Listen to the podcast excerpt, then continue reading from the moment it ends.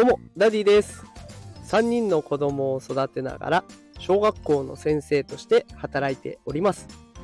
このテクラジでは、最先端のテクノロジーや子育てのテクニックを毎日紹介しております。さあ、今日のテーマは、YouTube 依存の小学生を1週間で変えるテクニックということで、えー紹介していきたいと思います。今日は子供の動画視聴を止めるテクニックでございます。え結論をね、先に伝えますと、減らすのではなく満たす。減らすのではなく満たす。これが結論になっていきます。さあ、どうでしょうか？これを聞きのあなた。えお子さんの YouTube 問題に頭を抱えていらっしゃいませんか、?YouTube 見すぎて困す。えー困すってなんでしょうね。困る。えーなんなら、こう学校から配布されたタブレットでもね、YouTube が見れちゃうから、それどうにかしたいなとかね、いろいろあると思います。スクリーンタイムでこう制限をかけるとかね、あと動画を見れる機器をもうそもそも与えないようにしておくとか、いろんな方法が考えられます。でこういった方法真っ先に思いつくと思いますが、今回紹介したいのは、この制限をかけたり、取り上げたりするのとは全く逆の方法となります。それでは具体的に方法を紹介していきたいと思いますので、ぜひ最後までお付き合いください。今回ですね、紹介したい方法は、ちょっと前に Twitter でバズった内容になっておりまして、この方法が毎日2時間 YouTube を見る。これを子供さんにね、強制というか、見ていいよということを言ったらしいんです。ただし、ただし、見たものの内容と感想を報告する。これが約束になるということなんですね。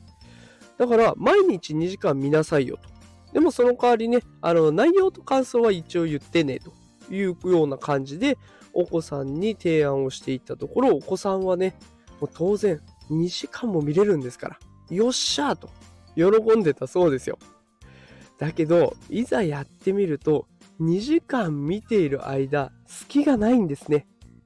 ここにはどんな内容があったのかとか、あとこれを見て自分はどう感じたのかもまとめておかないといけないんですから、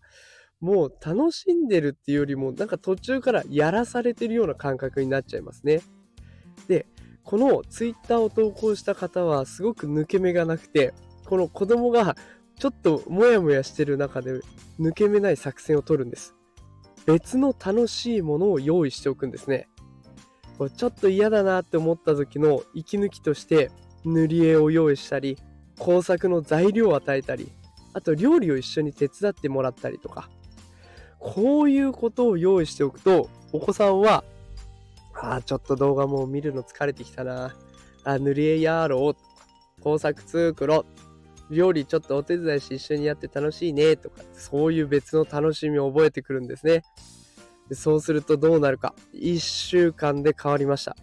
1週間で動画から別の方、ね、この工作、塗り絵、料理とかっていう方に移っていったそうです。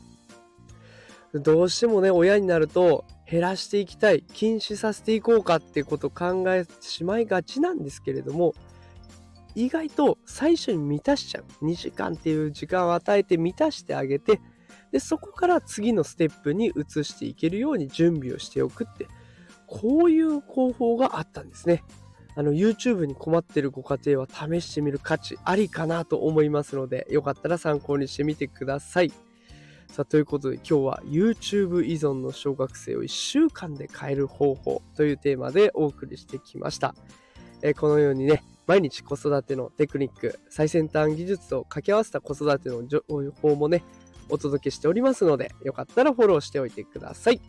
それでは今日も最後まで聞いてくださってありがとうございました。また明日夕方5時にお会いしましょう。それではまた明日。さようなら。